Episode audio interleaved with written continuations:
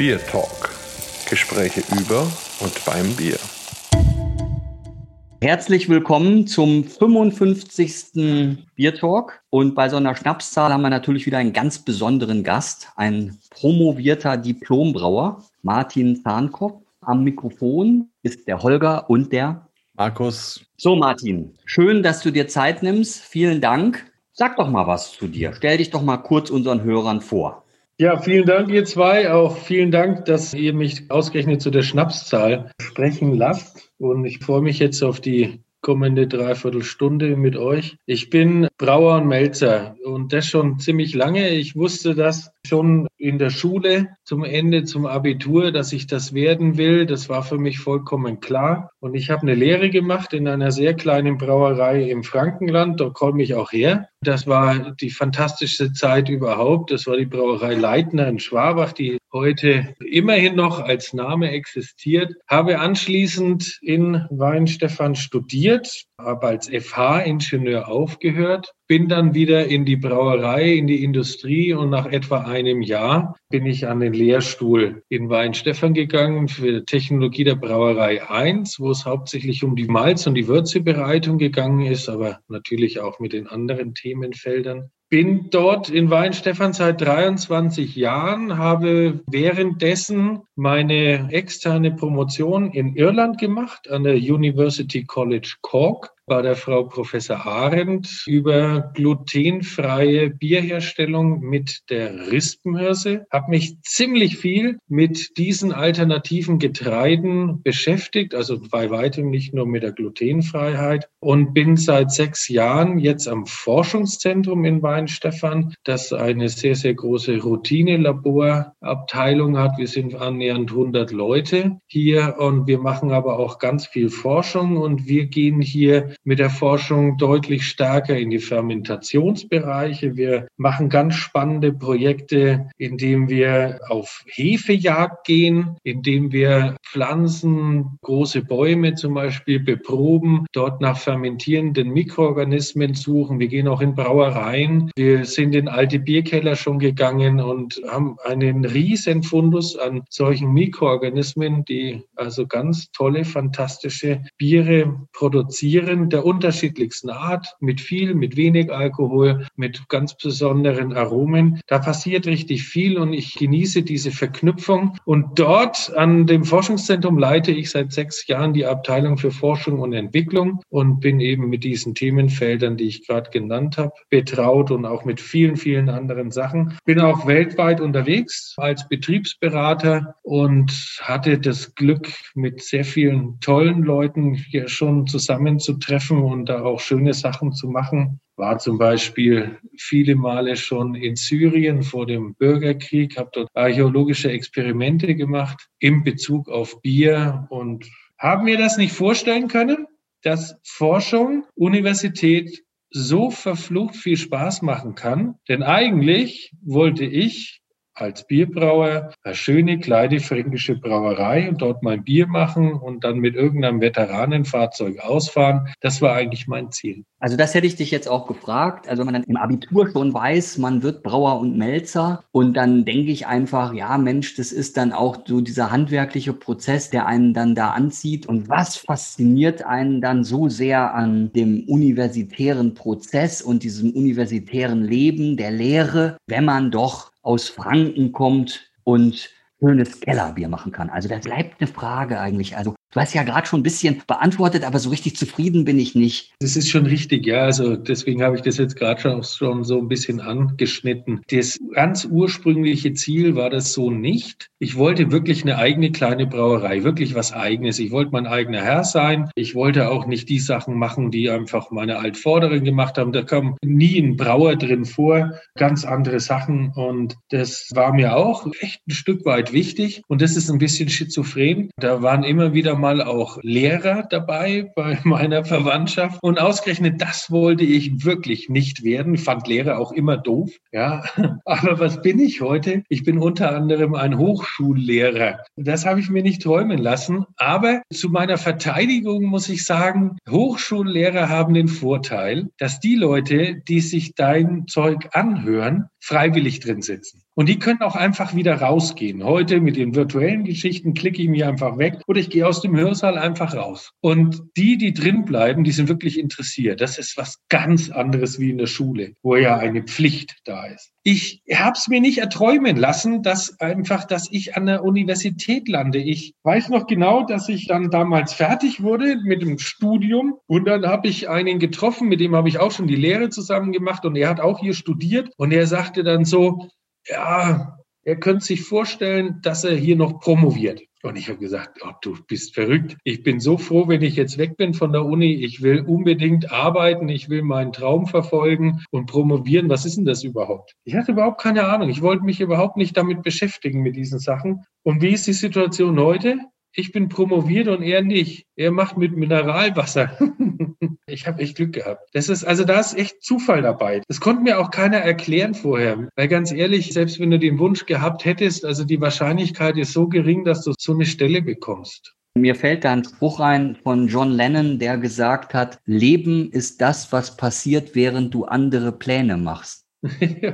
ja, auf Goldfränkisch hätte ich gesagt, mit dem Dummen ist Gott. Also, und das, es hört sich halt so an, als hättest du da recht. Ja, Kellerbier, Markus, das ist doch ein gutes Stichwort. Hast du was auf dem Tisch stehen? Ich habe was auf dem Tisch stehen, weil wir wirklich unseren Gast erst später was trinken lassen können. Ja, nee, ich wollte ja nur überprüfen, ob du auch was dabei hast. Ne? Also ja, aber, aber anständig vorbereitet, ne? Ja, anständig vorbereitet. Also das ist ja beim Markus meistens der Fall. Also meistens, ja. Was hast du denn auf dem Tisch stehen? Ich? Ja. Ich habe eine Auswahl hier stehen. Ich habe eigentlich was ganz Besonderes hier stehen. Berliner Weiße. Oh. Und zwar habe ich einen wirklich sehr, sehr netten Kollegen von der VLB Berlin, den Christian Richter, mit dem teile ich auch ein Hobby und zwar im Veteranenfahrzeugbereich. Also ich restauriere und sammle und fahre alte Motorräder und der Christian, der sammelt nämlich die Nummernschilder dazu. Und der Christian war so nett mir, bevor dieses alte Gebäude der VLB, wo sie jetzt den Neubau drauf gebaut haben, bevor der komplett abgerissen worden ist, mir Biere dort zu schicken, die da irgendwo noch ver verscharrt waren, und zwar alte Berliner Weiße Biere, die noch von der Hochschulbrauerei in Berlin waren. Und das ist auch ein ganz besonderes Fable von mir, dass ich also diese alten Biere mir anschaue und wir haben auch die schon untersucht. Was sind da für Hefen noch drin? Da kommen also wirklich ganz spannende Sachen dabei raus. Wir haben zum Beispiel auch mal ein Bier gehabt, da lasst mich jetzt nicht lügen, das war von 1885 sowas. Das war in, in der Firma in einem Safe eingesperrt und der Safe wiederum war in einem Zimmer eingemauert von einer Firma, die heute noch existiert und wohl der alte Patriarch das so verfügt hat in den 30er Jahren. Und dann irgendwann 40, 50 Jahre später hat also die Firmenleitung festgestellt, dass mit dem Grundriss was nicht stimmt, dass da also diese eine Mauer, da stimmt was nicht. Dann haben die die Mauer eingerissen und dann fanden die also das alte Büro darin vor nicht gerade, dass die Zigarette noch glimmte da drin oder Zigarre in dem Fall. Da war dieser Safe. Und dann wurden sie ganz figgerig und nervös und dann haben die also einen Knacki geholt und haben den Safe öffnen lassen in der Hoffnung, dass vielleicht ein paar Apple-Aktien oder irgendwas da drin sind, ja, oder Bitcoins, keine Ahnung. funktioniert von der Zeit nicht ganz, aber trotzdem. Da war aber dann offensichtlich das Wichtigste für diesen Herrn da drin und das war eine Pulle der Brauerei aus der Stadt, wo die sich befanden. Und das war dank des Etikettes nachweislich, ich sag nochmal, ich glaube 1885. Und wir hatten das Glück, ganz kleine Tropfen da abziehen zu dürfen, sie untersuchen zu dürfen. Es war also ein echter Korken obendrauf, da konnte man also mit einer Nadel durch und wir durften das auch verkosten und das war ein fantastisches Bier. Ja, das war eigentlich laut Etikett ein Pilzner Bier, aber das war ja, nach heutigen Gesichtspunkten würden wir sagen, ein sehr schönes, dunkles Festbier. Immer wieder haben wir solche Proben und solche Muster und die verkosten wir natürlich auch. Und so ein Bier habe ich hier. Sehr gut. Dann mach's doch mal auf und lass uns teilhaben was du da herausfindest bei dem Bier. Ich träume von der Berliner Weißen. Also ich wäre jetzt total gerne bei Martin, weil ich ja auch ein großer Fan bin, gerade von dem Bierstil und ja. auch schon viele alte Flaschen mir besorgt habe, kam aber selten weiter zurück als die 70er Jahre und immer wieder erstaunt war, wie großartig und toll diese Biere eben noch schmecken, in welchem ja. Zustand sie noch sind und wie sich das eben alles so entwickelt. Also ich habe jetzt erst gedacht, du hast das vielleicht vom Kurt Marschall, den kenne ich nämlich auch bei der VLB, aber das ist natürlich noch viel spannender, wenn da so alte Flaschen irgendwo gefunden worden sind. Also ich bin jetzt schon ganz gespannt und bin auch ganz leise. Das dürfte ja auch 70er Jahre sein, das kann ich nicht genau sagen. Also Hochschulbrauerei Berlin, grundsätzlich ein gelbes Etikett. Es ist eine 033er Steini-Flasche. Ja, und aufgrund der Fundstelle total verrosteter Kronkorken. Berliner Weiße steht drauf. Hinten Rückenetikett existiert alles nicht und daher habe ich auch keine Informationen von wann genau.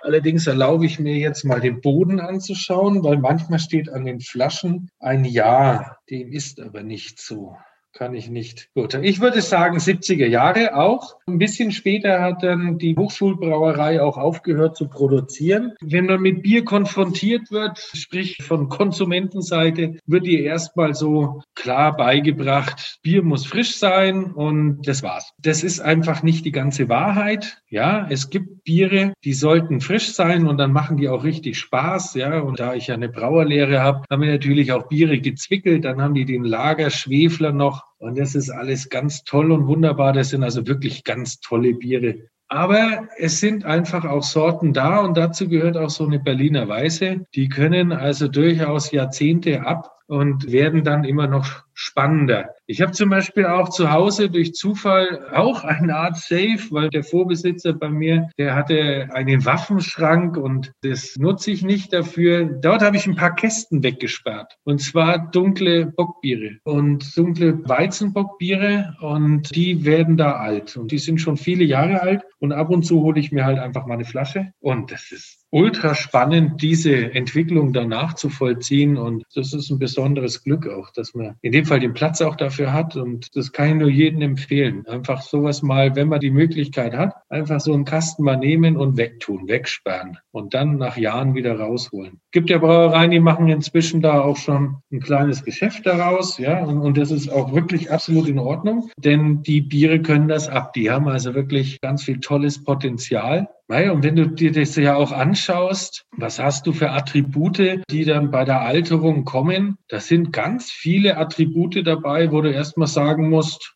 ja, brotartig, crackerartig, süß, toffeeartig, Whisky, Sherryartig. Was war denn da jetzt negativ? Das ist doch alles positiv. Das mögen wir doch eigentlich alles. Cardboard, den Pappdeckel, auf Fränkisch den Babadeckel, den mögen wir tatsächlich nicht. Ja, aber das ist auch was, was ganz besonders in hellen Lagerbieren vorkommen wird. Ja, das wird nach einiger Zeit kommen. Aber das ist tatsächlich so, dass sehr, sehr viele Alterungsattribute eigentlich positiv sind. So, und, und das passiert bei solchen Bieren und die Berliner Weiße gehört da auch dazu. Der steht das. Da sowieso die Berliner Weiße mit diesen sehr, sehr, sehr spät fermentierenden Brettanomyces-Hefen ja dann auch noch nach Monaten über überhaupt erst ein Aroma erzeugt, wie es eigentlich sein sollte. Ja, das habe ich vor mir. Dann trink mal.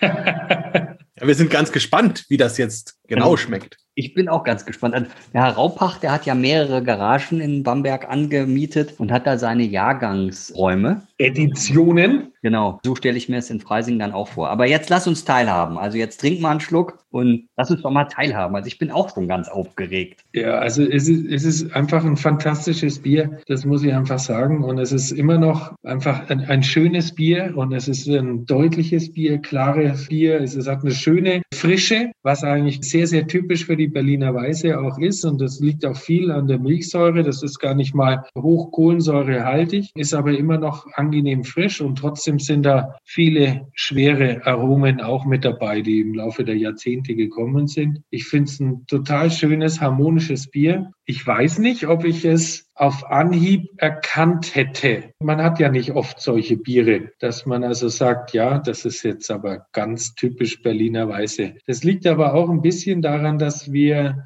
heute nicht mehr so viel eine echte Berliner Weiße rankommen, die also auch tatsächlich mit Brettanomyces nachvergoren wurde. Und in dem Fall weiß ich es nicht. Das haben wir noch nicht so analysiert, durchanalysiert, ob denn da auch eine drin war. Aber es ist einfach ein, ein klasse Bier, muss man echt sagen. Sehr erfrischend. Immer noch. Ja, wir haben eine Zoom-Sitzung, eine Spezial-Zoom-Sitzung gehabt mit der Ulrike Gens, die ja die Berliner Weiße in Berlin hochhält und jetzt sogar ein Berliner Weiße Salon eröffnet hat. Mhm. Aber Markus, nicht, dass du dann jetzt ganz austrocknest, dann gehen wir doch mal zu dir rüber und du hast ja gesagt, du bist vorbereitet. Was hast du denn vorbereitet? Ja, na, ich mache einfach mal ein Quickie, ist ja auch ganz schön. Ich habe natürlich auch ein bisschen vorbereitet. Es ist ja eigentlich noch Nachmittag. Deswegen habe ich jetzt mal was genommen, was eher weniger Alkohol hat. Ihr habt es gehört, es war eine Dose. Jetzt ist das auch schon im Glas. Es ist ein ja, sehr helles, leicht getrübtes Bier mit einem schönen weißen Schaum obendrauf. Wenn man reinriecht, kommen so leichte Zitrus, fruchtige Aromen, bisschen vielleicht auch Grapefruit, bisschen auch so kräutrige Noten. Probieren wir das mal. Wunderbares Mundgefühl. Sehr schön, sehr erfrischend auch. Leider nicht so sauer wie die Berliner Weiße. Aber in dem Fall ist es ja auch völlig okay. Es handelt sich um ein Brewdog Bier. Das nennt sich Lost AF und ist ein alkoholfreies Lager. Und das habe ich in letzter Zeit ganz oft schon, weil ich gerne alkoholfreie Biere trinke und das wirklich ein schönes, erfrischendes Bier so auch für zwischendurch ist und macht mir richtig viel Spaß. Vielleicht bevor der Holger sein Bier aufmacht, an der Stelle mal eine Frage, die mir schon gekommen ist, als du dich eingeführt hast vorhin. Du hast gesagt, ihr seid unterwegs und sucht Hefen und seid da auch auf der ganzen Welt und seid so ein bisschen wie die Hefedoktoren, die da irgendwo in den Holzüberresten so rumwühlen. Hattet ihr auch was zu tun mit der untergärigen Hefe aus Patagonien. Habt ihr da auch mit zu tun gehabt oder das auch mal nachvollzogen? Darf ich ganz kurz was dazu sagen, dass da kein Missverständnis aufkommt? Ja, wir sind auch weltweit unterwegs, aber da holen wir uns nicht einfach so Hefen oder andere Mikroorganismen. Das ist uns nicht erlaubt. Das machen wir immer in Zusammenarbeit mit anderen Universitäten. Das ist also wirklich ganz wichtig. Und deswegen beantworte ich deine Frage mit Diego Liebkind auch mit einem Ja. Das ist nämlich derjenige, der diese Eubayanus in Patagonien gefunden hat. Wir hatten da also schon Forscheraustausche und wir haben auch eine gemeinsame Publikation mit ihm zusammen und wir sind auf jeden Fall mit ihm in der Diskussion. Es ist ein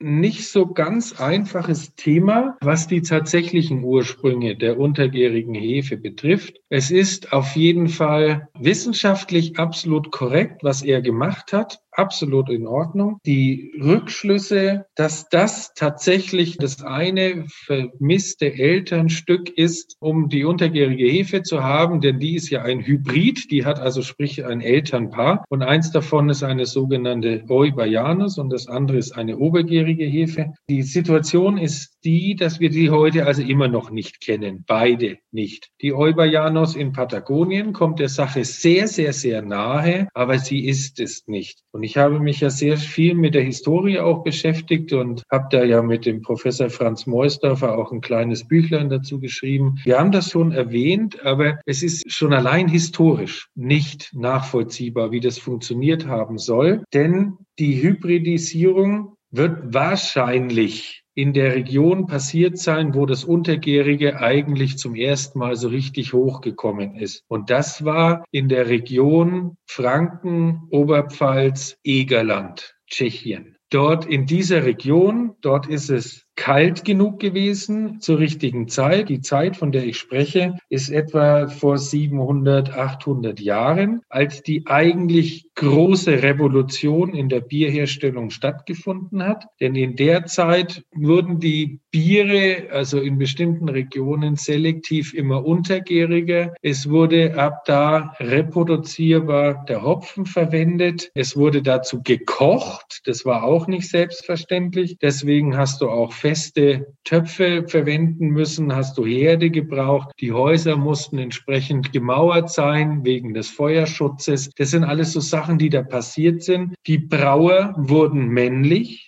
Davor waren sie zum größten Teil weiblich und man hat in der Zeit von dem Hafer umgeschwenkt auf die Gerste. Und ehrlich gesagt sind da jetzt ein paar Stichwörter gefallen, die eigentlich dann 15, 16 in dem Reinheitsgebot niedergeschrieben worden sind. Gerste, Wasser, klar, Hopfen. Und was dort nicht steht, weil es auch nie wichtig war, ist die untergärige Hefe, die man zu dem Zeitpunkt aber gekannt hat. Die kalte Gür, wie sie zum Teil beschrieben worden ist, die ist schon viel früher beschrieben worden. Es wird immer wieder berichtet, die haben das damals nicht gewusst, die waren Blade oder sonst was auch immer. Das stimmt alles überhaupt nicht. Wenn die irgendwas nicht waren, dann ist das, die blöd waren. Die haben unglaublich viel gewusst. Nur die zwei Herzöge, es waren zwei, nicht immer nur der eine. Die zwei Herzöge haben das nicht für nötig gehalten, das da niederzuschreiben, weil darum ging es gar nicht. Es ging nur darum zu sagen, diese Rohmaterialien habt ihr zu verwenden. Und die Hefe wurde da als Rohmaterial gesehen. Es ging auch nur um den heißen Bereich und deswegen stehen diese Inhaltsstoffe drin. Es ging auch nicht darum, dass man da schreiben musste, dass es Gerstenmalz ist. Das war selbstverständlich. Aber das Getreide, die Gerste, die wurde festgelegt. Diese gnadenlos tolle Revolution, die ja zu unserem Bier heute geführt hat, ne, wenn wir in die Welt gucken und 85 Prozent der Biere, die weltweit hergestellt worden sind, dann ist es das untergärige, helle, kühl getrunkene Lagerbier. Und diese Keimzelle, die war in dieser Region da oben und dort hat es gestartet. So, und jetzt, wenn ich mir das mit der patagonischen Hefe, der Eubayanus, überlege, wie soll die kurz nachdem Kolumbus Amerika wiederentdeckt hat, ja, ja, da waren schon ein paar andere davor, aber die Wikinger oben in Neufundland und vielleicht ist ein irischer Mönch auch mal rübergekommen, ziemlich sicher waren die Araber auch drüben, aber da war nichts in dem großen Austausch. Der Austausch, der fand erst statt Stadt mit Kolumbus. So, und das war 1492. Und das soll so schnell dann ausgerechnet in mittendrin von Europa gekommen sein. Warum hat so eine Hybridisierung nicht dann in einem portugiesischen, spanischen, italienischen Hafen stattgefunden? Also das ist aus historischer Sicht schon schwierig. Und aus wissenschaftlicher Sicht ist es auch einfach nicht ganz tragbar. Aber ehrlich, es ist super, super spannend und man guckt weiter und es ist auch eine kleine eine Motivation für uns, dann hier auf Bäume eben zu gucken, weil Bäume langlebige Pflanzen sind. Ja, wir suchen jetzt nicht Bäume, die einfach 500 Jahre alt sind, sondern das reicht. Also wenn die einfach älter sind, denn da halten sich dann einfach solche Mikroorganismen und dann kommt noch was anderes dazu, denn die Hefen haben eine Eigenschaft, einen Zucker zu vergären, den die Würze gar nicht hat. Ja, das ist die Raffinose. Die Würze hat sowas nicht. Und warum können die das denn so? Das mag vielleicht auch daran liegen, dass das Holz vielleicht der Träger mal dieser Hefen auch war, dass dieses Holz aber auch eine große Rolle als Gebinde gespielt hat und dass dadurch da eine Interaktion stattgefunden hat. Ne? Und das war ja übrigens auch was total Spannendes. Diese Erfindung des Gebindes, sprich des Fasses, das war so wichtig für unser modernes Bier, weil erst durch dieses Gebinde konnten die Biere überhaupt erst auf Druck kommen und Kohlensäure anreichern. Und deswegen haben die neben Milchsäuren und so, haben die ihre Spritzigkeit bekommen. So sehen wir heute unser modernes Bier. Aber manche Sachen sind vielleicht gar nicht so alt. Wobei die Erfindung des Fasses also schon 350 vor Christus war durch die Kelten. Aber das war erstmal ein Transportfass für Wein. Also das war lange Zeit nur ein Transportfass und erst später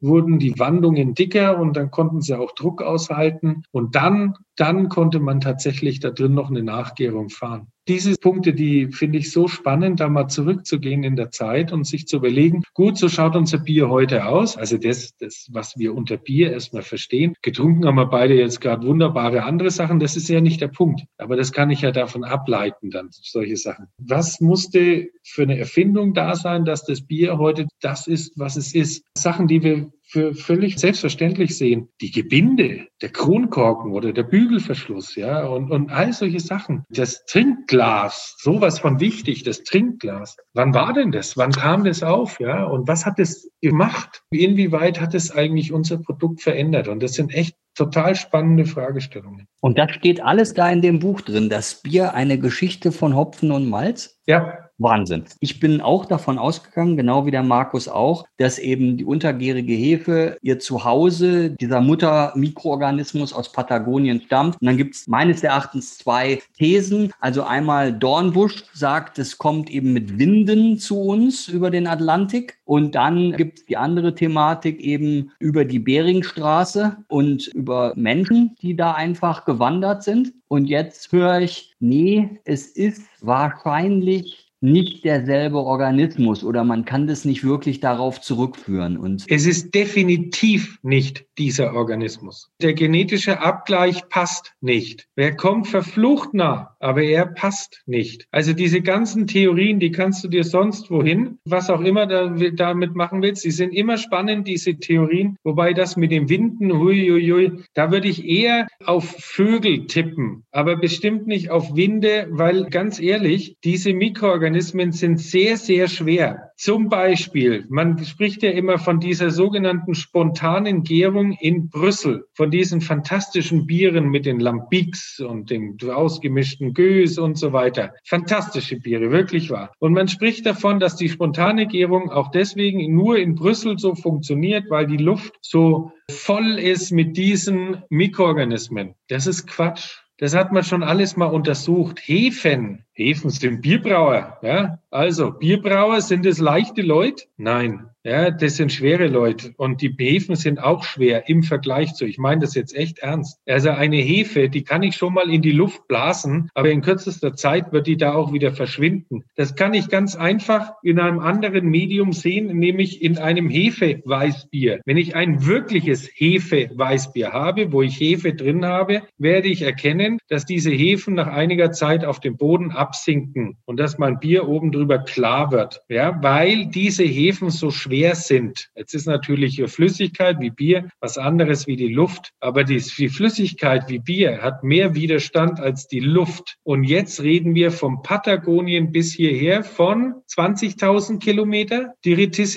Na, vielleicht sind es 15 bloß. Ich weiß es nicht genau. Also das, da wird es schwierig. Da wird es echt schwierig. Und es hilft auch alles nichts. Wir brauchen uns gar keine Gedanken machen, weil die genetisch nicht zusammenpassen. So, dass man sagt, nur die kann sein. Interessant ist aber doch Folgendes, dass man weitgehend nur auf der südlichen Halbkugel diese Eubayanos bis jetzt gefunden hat. Es heißt zwar nochmal, in Tibet hat man auch noch was gefunden. Da kann man sich ja über die Seidenstraße ein bisschen was vorstellen, ja, wie da ein Austausch stattgefunden hat. Und das ist also, das ist durchaus möglich, ja. Aber auch die passt nicht zusammen. Das ist die einzige, die man auf der nördlichen Halbkugel mal gefunden hat. Ja, also das ist schon spannend. Und ganz ehrlich, diese ganzen Saccharomyces-Hefen sind sowieso nicht so häufig in der Natur. Das ist ein super spannendes Thema. Da haben wir noch ein paar Jahre dran zu grübeln und wir haben Proben zu nehmen ohne Ende, um da vielleicht wirklich mal was zu finden. Und wir hybridisieren ja auch schon nach und, und gucken, ob da was dabei rauskommt. Da kommen wir aber noch nicht an diese tolle untergärige Hefe, so wie wir sie kennen. Ich könnte mir vorstellen, dass diese Hybridisierung, also diese Verschmelzung einer Eubayanus-Hefe mit einer obergärigen ständig stattfindet. Vielleicht auch jetzt gerade das könnte ich mir vorstellen. Da müssen wir auf jeden Fall auch noch ein paar mehr Bier-Talks mit dir machen, um da nachzufühlen und so weiter. Aber ich denke mal, der Holger will unbedingt noch ein Bierchen trinken, oder? Wie schaut es denn also bei dir ganz aus? Ganz ehrlich gesagt, man darf ihn gar nicht unterbrechen, sozusagen. Und mir kommt jetzt einfach nur, was macht eigentlich die Virologen heutzutage so sicher? Und eine Erkenntnis von Sokrates, ich weiß, dass ich nichts weiß. Das kommt mir jetzt so in den Sinn. Aber wenn ich jetzt unbedingt auch noch mein Bier aufmachen soll, und ich glaube, das war noch nie da, dass ich so lange stillgehalten habe. Martin, also da kannst du dir jetzt was drauf einbinden. ich mache es mal auf. Und ich habe halt einfach gesagt, gut, zwei Franken und dann einfach ein typisch bayerischer Bierstil oder in meinen Augen ist der hier zu Hause auch geschmacklich. Gibt es ja so Sachen wie Kollektivgeschmack und deshalb habe ich mich für ein dunkles Lager entschieden und zwar heißt das Bier ETA von Maßbräu in Bamberg. Ich schütze ein. Das klingt doch gut. Und das ist eines meiner absoluten dunklen Lieblingsbiere. Also das muss ich wirklich sagen, ein absolutes Highlight. Und wenn man da jetzt so reinriecht, natürlich die Malzaromatik voll im Vordergrund. Auch so ein bisschen Schokolade riecht da raus, also so, so Zartbitter-Schokolade, vielleicht so mit 74 Prozent Kakaoanteil. Ich probiere es mal. Kolumbianisch. Also wenn ich jetzt reinschmecke, dann muss ich dir fast widersprechen. Ich glaube, es ist eher aus Peru, die Schokolade. Okay, okay. Ja. Also jetzt ist euch die Hefe zu Kopf Die kann man leicht verwechseln, ja.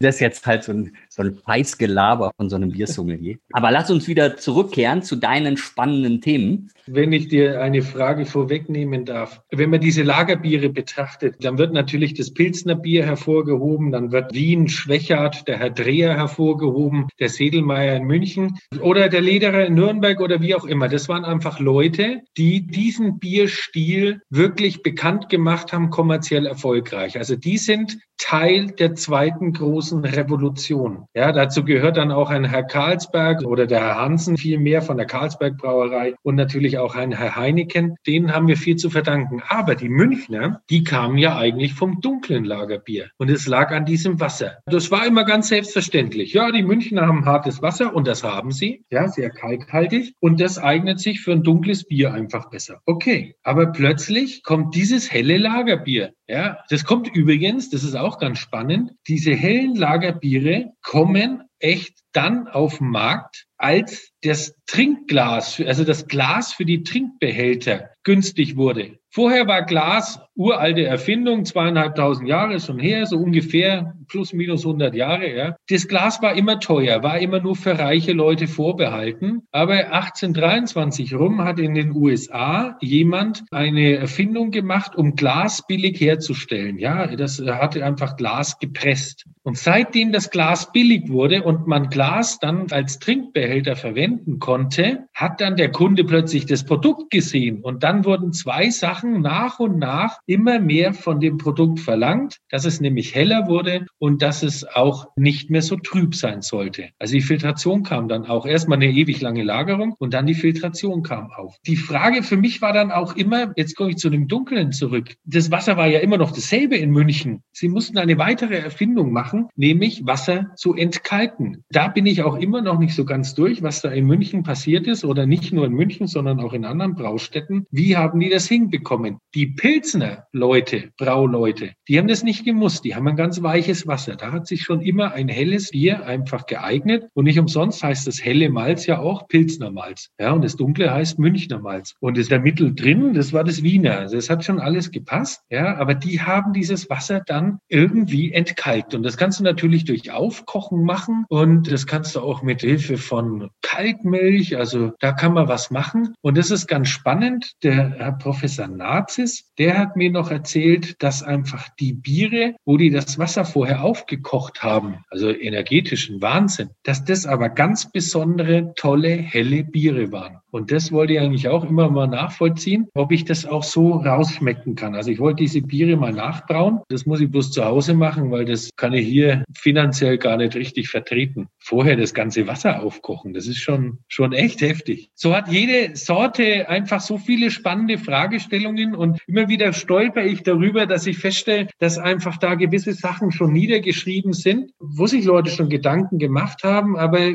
vielleicht nicht bis in die letzte Konsequenz.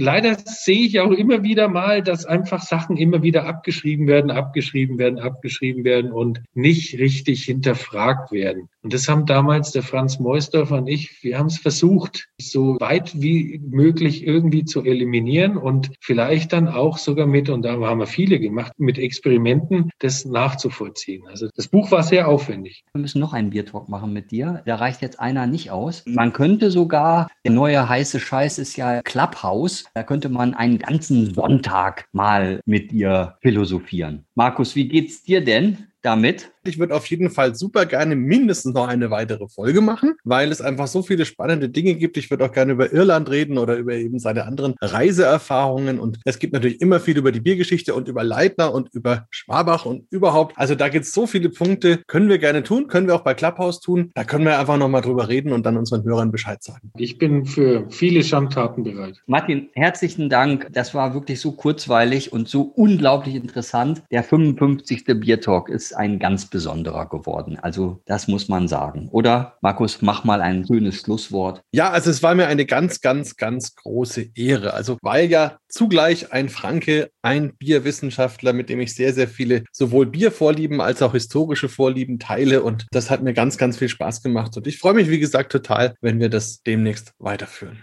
Hat mir auch echt viel Spaß gemacht, war wirklich super angenehm. Würde mich freuen, wenn das vielleicht auch mal in Präsenz stattfinden kann. Das hat ja dann doch ein bisschen mehr, wenn da auch eine etwas andere emotionale Bindung, die bei dem ganzen Thema ja auch wirklich gut tut. Aber es hat echt viel Spaß gemacht und ja, wenn da noch was kommen sollte, ich habe Zeit, ich werde mir die Zeit nehmen und ich bin für die verschiedenen Schandtaten durchaus bereit. Also bis zum nächsten Mal. Alles klar. Jo, bis zum nächsten Mal. Ciao. Bier Talk, der Podcast rund ums Bier.